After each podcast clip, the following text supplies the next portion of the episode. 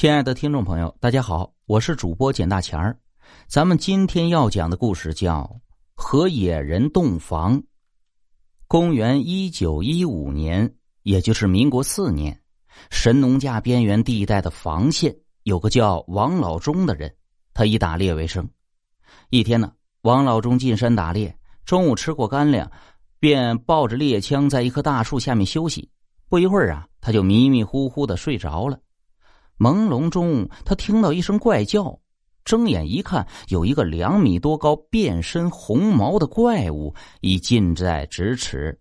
他的那只心爱的猎犬早已被撕成了血淋淋的碎片。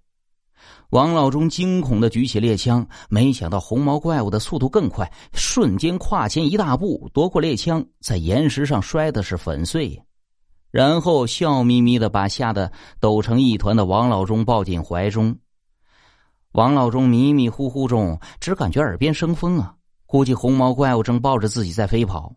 不知道翻过了多少险峰大山，最后他们爬进了一个悬崖峭壁上的深邃山洞。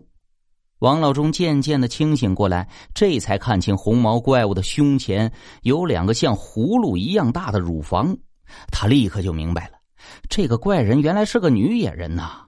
白天女野人外出寻食，临走的时候，他便搬来一块巨石堵在洞口。晚上，女野人便抱着王老忠睡觉。一年后，女野人生下了一个小野人。这个小野人与一般小孩相似，只是浑身也长有红毛。小野人长得很快，身材高大，力大无穷，已经能搬得动堵洞口的巨石了。由于王老忠思念家乡的父母和妻儿，总想偷跑回家，无奈巨石堵死他的出路。因此，当小野人有了力气后，他就有意识的训练小野人搬石爬山。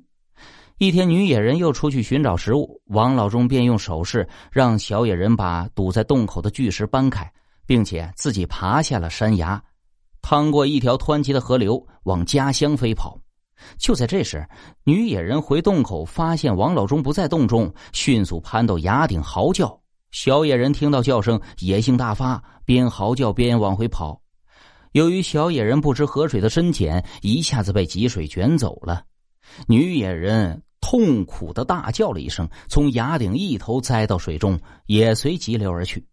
已不成人形的王老忠逃回家中，家人惊恐万状，竟不敢相认。原来他已失踪十几年了，家人都认为他早已经死了。